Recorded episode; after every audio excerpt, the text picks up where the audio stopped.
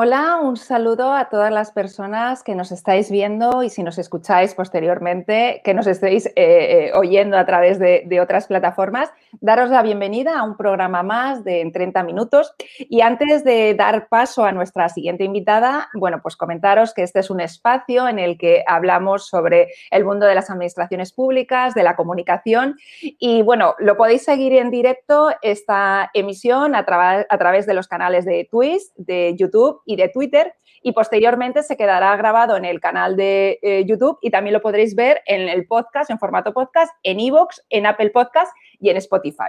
Y ya sin más preámbulos, quiero dar eh, la bienvenida y saludar a, Pilar Limón, que es jefa de prensa y social media manager del Servicio de Emergencias del 112 de Andalucía. Buenas tardes, Pilar.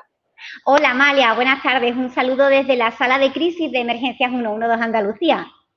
Genial, porque estás, estamos justo metidos en la temática. Estás ahora mismo trabajando. Darte las gracias por, la invitación, por estar estos, este tiempo con, nosotros, con 30 minutos. Y yo quería empezar preguntándote eh, una pregunta que suelo hacer a los invitados de cada uno de los ámbitos de la administración donde trabaja y es ¿a qué se encarga o a qué se dedica eh, el servicio de emergencias 112, en tu caso, bueno, pues en Andalucía?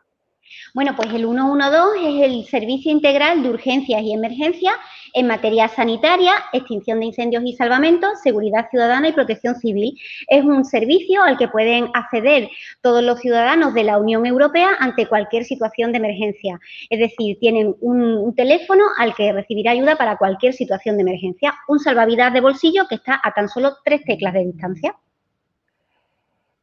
Mm, comentabas lo del teléfono, pero eh, está la aparición de las redes sociales. Y yo sé que aquí hay un poco de confusión porque eh, muchas veces pensamos, y eso, mm, bueno, yo que he estado eh, gestionando y gestiono redes sociales, muchas veces los ciudadanos mm, piensan que podemos hacer según qué trámites a través de redes sociales, ¿no?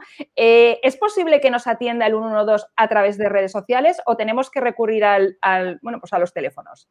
Bueno, el 112 tiene cuentas en distintas redes sociales. Lo que sucede que para gestionar una situación de emergencia, eh, hoy por hoy no la atendemos a través de, las redes sociales porque precisan de hacerlo a través de la aplicación de gestión que conecta a todos los operativos que están implicados en la situación de emergencia. Por tanto, ante una situación de emergencia, los ciudadanos deben seguir marcando el 112. ¿De qué vamos a informar de las redes sociales? De la evolución de situaciones de emergencia, información de autoprotección, información de servicio público. Pero para dar un aviso de emergencia es preciso hoy por hoy, no sabemos en el futuro, seguir llamando al 112. Creo, y me corriges si, si, no es así, el servicio de emergencias lleva aproximadamente unos, unos 20 años. Tú, de hecho, creo que llevas desde el año 2001 en el servicio de emergencias de Andalucía, eh, que has estado ocupando puestos en la jefatura de documentación, de divulgación, y, desde hace 10 años eres eh, la persona responsable, la jefa de prensa de, bueno, pues de este servicio y luego también de, las redes sociales. Yo quería preguntarte, Pilar, mm, y sobre todo pensando en las personas que nos dedicamos a la comunicación, ¿cómo ha sido esta evolución ¿no? desde que empezaste eh, en ese departamento de comunicación ahora? ¿Cómo es la comunicación? ¿Qué diferencias hay? ¿Cómo, eh, bueno, ¿Cuál es tu, tu experiencia en este, en este ámbito? Bueno, mira, eh, nosotros este año cumple el servicio su, su 20 aniversario.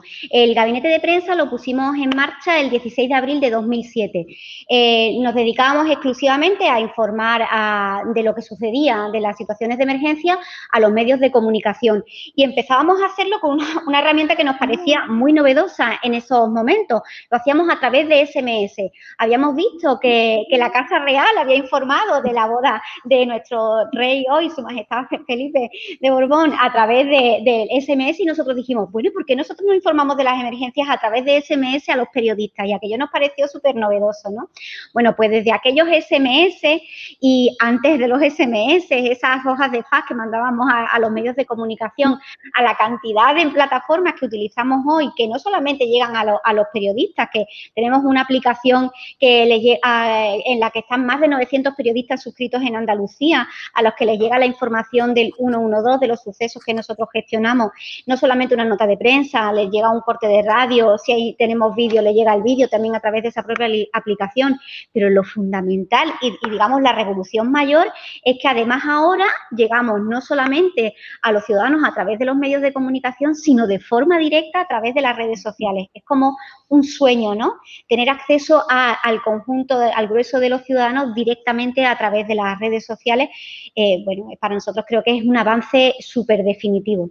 Eso además ha supuesto un tema súper importante. Como nosotros como centro de emergencia, la autoprotección, evitar que las emergencias se produzcan, ese digamos que es el, el objetivo mayor, ¿no?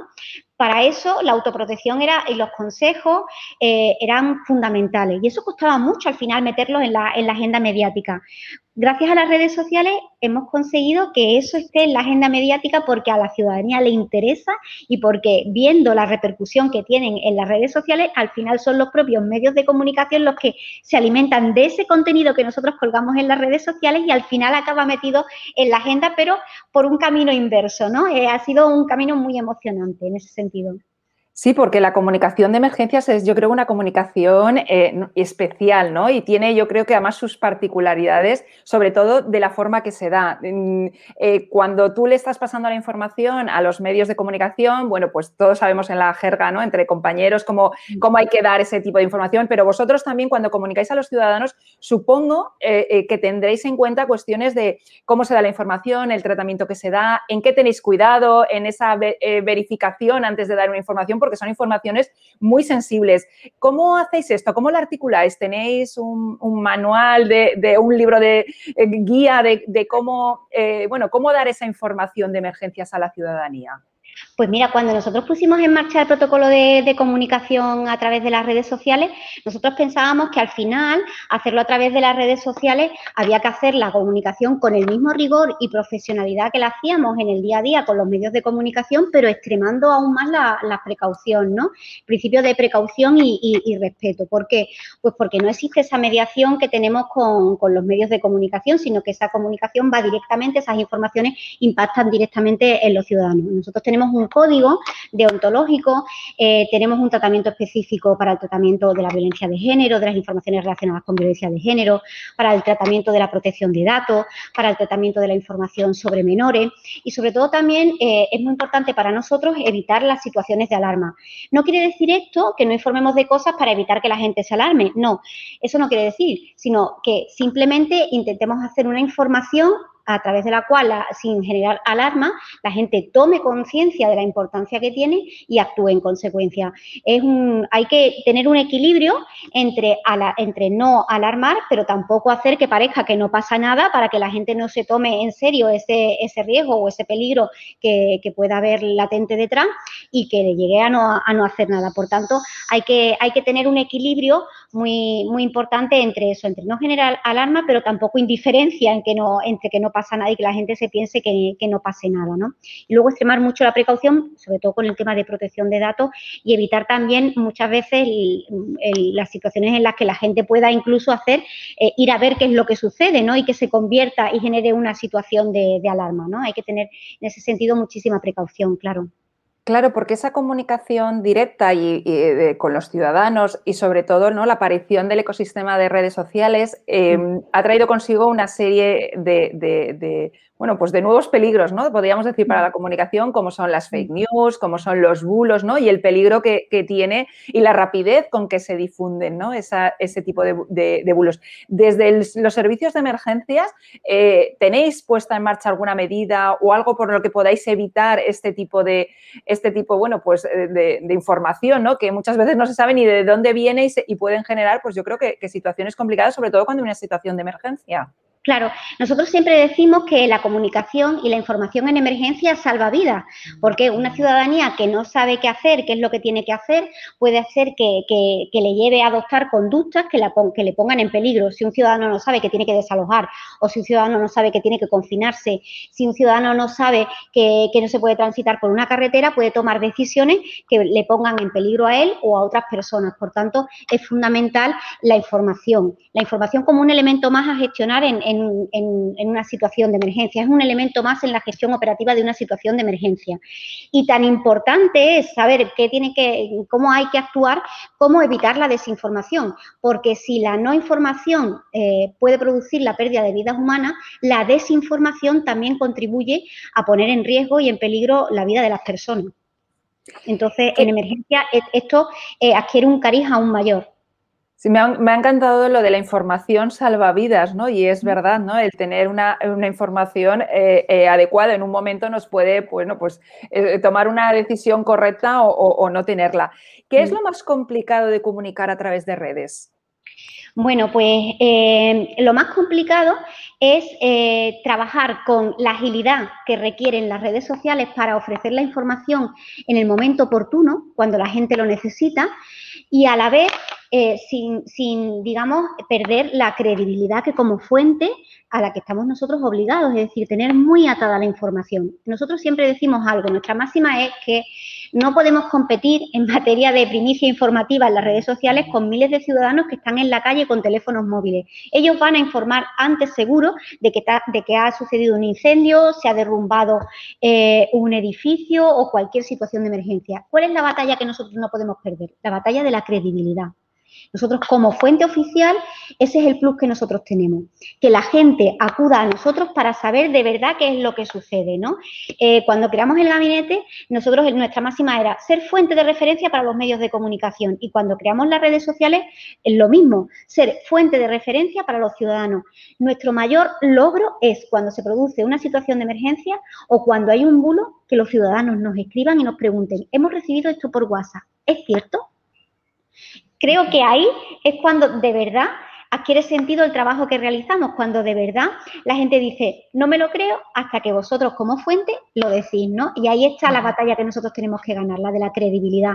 Por supuesto, haciendo la información de forma oportuna, ¿no? No podemos tardar eh, horas en dar información. Hay que ser ágiles en esa comprobación de, toda de todos los extremos que se producen en una situación de emergencia para ofrecer a los ciudadanos la información cuando la necesitan. Porque cuando no lideras la información en una situación de emergencia, es más posible es más probable que quien eh, entre en juego el rumor. Y el rumor al final lo que genera es desinformación. Entonces, eh, hay que estar liderando y para eso pues hay que extremar los mecanismos de comprobación de la información y tener muy rodados los mecanismos y los canales de, comunicación interna y externa. La comunicación de emergencia no es flor de un día, hay que trabajarla todos los días. Nosotros siempre lo decimos, cuando llueve no es cuando hay que eh, prepararse, ¿no? Cuando, es cuando brilla el sol, cuando hay que prepararse para la lluvia. Pues en comunicación es lo mismo, ¿no? Y en comunicación de emergencias con mayor razón. Mm, puede ser, no sé si tienes tú la sensación o, la, mm. eh, la, has vivido a lo largo de tu trayectoria, sobre todo en estos últimos años, que todavía no se toma en serio el potencial que tienen las redes sociales en las administraciones públicas. Es decir, todavía se siguen viendo como una moda, se siguen viendo pues hay que estar porque hay que estar o lo tenemos para otros, pero no se, lo ve, no se ve todavía que son una herramienta o son un servicio público al final, ¿no? Para llegar a los ciudadanos. Sí, eh, yo comparto esa opinión también, Amalia. Creo que, además cuando poníamos en marcha esto de las redes, bueno, venga, vale, a ver, ¿qué, qué, saldrá de aquí, no? Y, pero poco a poco yo creo que nos hemos ido eh, asentando y esto poco a poco ha ido calando, ha ido calando en toda la estructura de la administración pública. Y creo que además la pandemia ha sido precisamente una oportunidad enorme para demostrar que el estar en las redes ha sido una plataforma extraordinaria para poder seguir conectando como administración con los ciudadanos. A través de las redes sociales hemos podido abrazar con palabras a los que no podíamos abrazar ni acoger a través de, la cercanía de las puertas abiertas, de las ventanillas y de la asistencia eh, física. ¿no?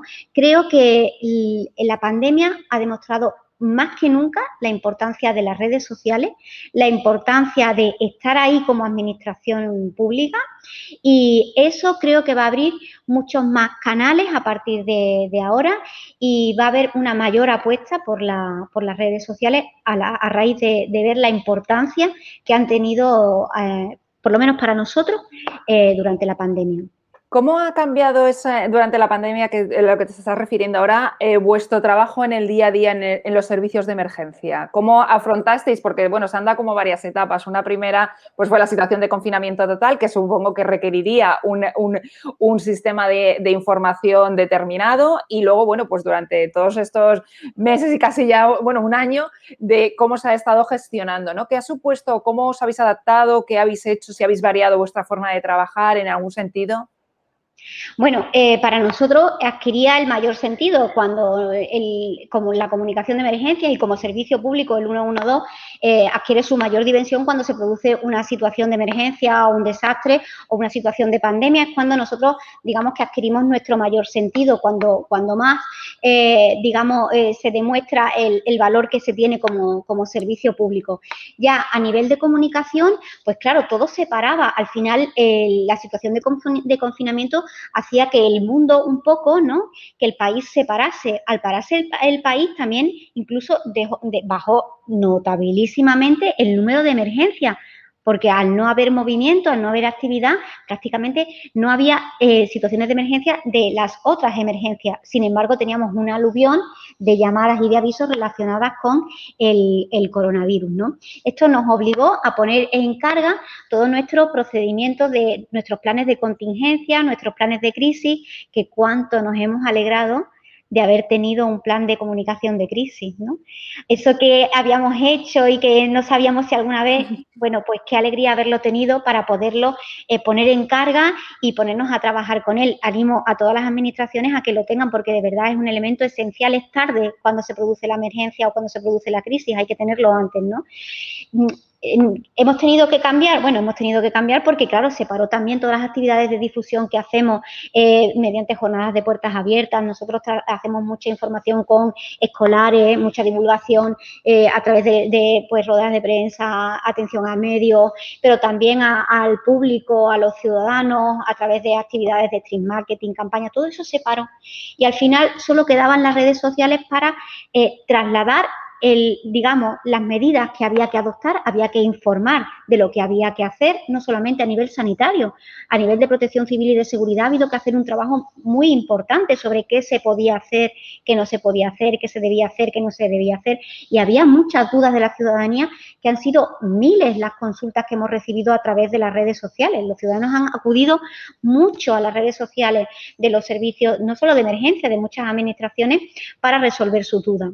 Y también para mostrar y poner en valor qué estaban haciendo los servicios de emergencia, para visibilizar que no estábamos parados, que estábamos luchando, que estábamos trabajando por la gente, ¿no? Eso también lo, lo, hemos mostrado, el trabajo del voluntariado, de protección civil, del resto de servicios de emergencia, ha sido importantísimo. Y luego hemos ofrecido también una vía de acercar también los servicios de emergencia a los más pequeños. Nosotros, por ejemplo, eh, eh, eh, colgamos en las redes sopas de, letras de emergenciero, el, recortable para que los papás lo pudieran y las mamás descargar para que lo hicieran con los niños, oye, mandarnos vídeos, mandarnos fotos, mandarnos, es decir, un poco también hacer esa labor de, cercanía, de seguir estando cerca de la gente, pese a no poder estar en el, en el mismo sitio, ¿no?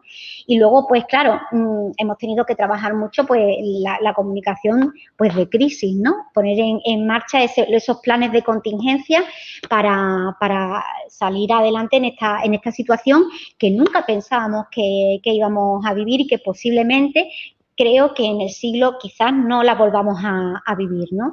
Ha sido una situación absolutamente excepcional que ha requerido de mecanismos absolutamente excepcionales y en el que, como te digo, las redes sociales han sido fundamentales y ahí es donde hemos jugado la, gran, la gran batalla de la comunicación de emergencia en, las redes sociales. Creo que ha sido, eso ha sido fundamental y ha sido un logro tenerlo, como el plan de comunicación interna y el plan de, comunicación de crisis, el haberlo tenido preparado, rodado, eso, bueno, creo, que, ha sido un punto fuerte a favor de los servicios de emergencia.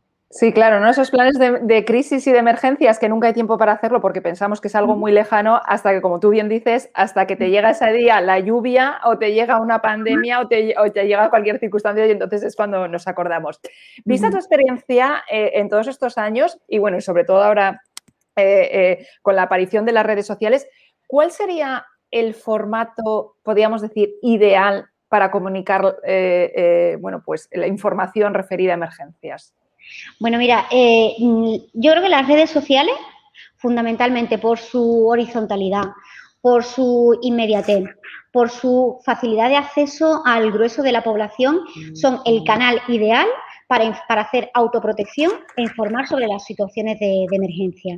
Además, la, realidad nos lo ha mostrado y nos lo ha evidenciado ¿no? a lo largo de la última década. Las distintas situaciones catastróficas que se han vivido a lo largo del mundo, desde Fukushima, eh, después de una semana millones de tweets habían dado la vuelta al mundo, hasta los atentados eh, de, París, los atentados de Barcelona, el, terremoto de, Lorca, el, accidente del tren de Santiago. Mm, la realidad nos ha demostrado que la gente y los ciudadanos utilizan las redes sociales no solo para informar, sino también para informarse, pedir ayuda y organizar la red de solidaridad. Por tanto, son una herramienta fundamental para comunicar la emergencia y hacer autoprotección. Mm, creo que son el canal ideal por eso, porque son sencillas, son fáciles de utilizar, alcanzan a un grueso de, personas importantísimo. El, último estudio del IAC creo que decía que eh, casi un 90 y tanto por ciento de la población utiliza las redes sociales. Es una barbaridad, ¿no? Se llega a un montón de, personas. No quiere decir eh, que las redes sociales sean lo único, ¿no? Hay que, esto es como cuando decían que la, en, comunicación que la radio iba a acabar con, con la prensa escrita la tele con la radio y así, que las redes iban a acabar con todo lo demás. Al final, esta tecnología toda es acumulativa, ¿no?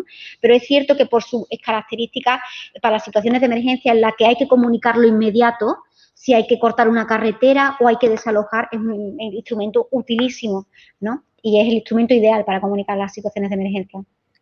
¿Qué información, Pilar, ha sido y está a nivel personal a lo largo de tu carrera la más difícil de comunicar?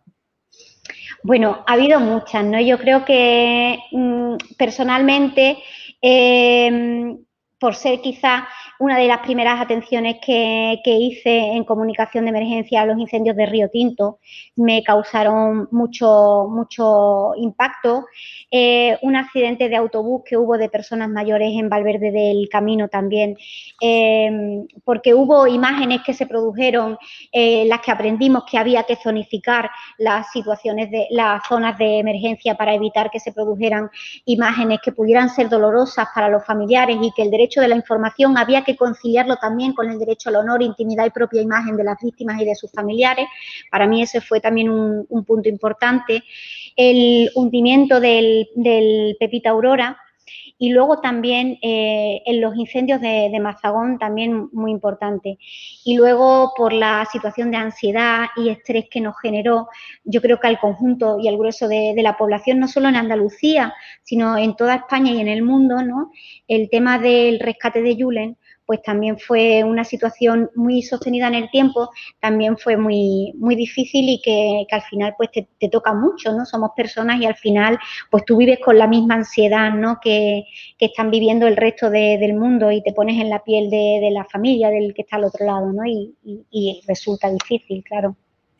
Y en el trabajo que hacéis al día a día, eh, ¿tenéis un, digamos, un plan establecido, pues, ¿no? normal, de unas rutinas diarias y luego se ve alterado cuando hay una situación de emergencia? ¿Cómo hacéis frente, ¿no? esto es un poco más el trabajo de, eh, ¿no? del día a día. Eh, bueno, pues no sé si tenéis unos turnos, si tenéis, pero cuando hay una emergencia tenéis que acudir, tenéis creados grupos, no, sé, ¿cómo organizáis, cómo se organiza el, trabajo? Porque a mí me, como, como periodista ¿no? y persona que se dedica a la comunicación, es algo que me llama la atención de decir, bueno, eh, eh, vosotros estáis las 24 horas, eh, tenéis turnos normales de lunes a viernes y cuando hay una emergencia os llama, os llamáis, ¿cómo lo hacéis? A ver, cuéntanos, pues ¿cómo lo hacéis? nosotros trabajamos en un servicio de emergencia y las emergencias trabajan las 24 horas, los 365 días del año, 24 por 7. Entonces, claro, como gabinete de comunicación, pues si las emergencias no entienden ni de fines de semana, ni de días de la semana, ni de mañana, ni de tarde, ni noche, pues el gabinete de comunicación del 112 tampoco. Y entonces eh, nosotros somos un equipo compuesto por seis personas, que trabajamos por turnos y además sistemas de guardias y, localizados. Tenemos turnos de mañana y turnos de tarde, atención directa a los medios de, comunicación. Tenemos desde las siete y media de la mañana hasta las diez y media de la noche y a partir de las diez y media de la noche hasta las siete y media de la mañana nos quedamos siempre dos personas de guardia, la jefatura de, área y además un, técnico de, de comunicación por si sucede algo que requiera que le vamos a poner en carga todo el mecanismo de comunicación a cualquier hora. Es decir, si a las once y media de la noche hay una situación de emergencia importante que haya que comunicar, la vamos a comunicar. Y eso es de lunes a domingo, porque como te digo, las emergencias no, entienden de, de hora. Normalmente el, trabajo nos lo repartimos con, eh, alguien se queda siempre con la atención a, medios de comunicación, porque es una parte muy importante para, nosotros también, y otra, otra parte del equipo se ocupa de la gestión de las redes sociales, para no desatender ninguna de las dos vertientes.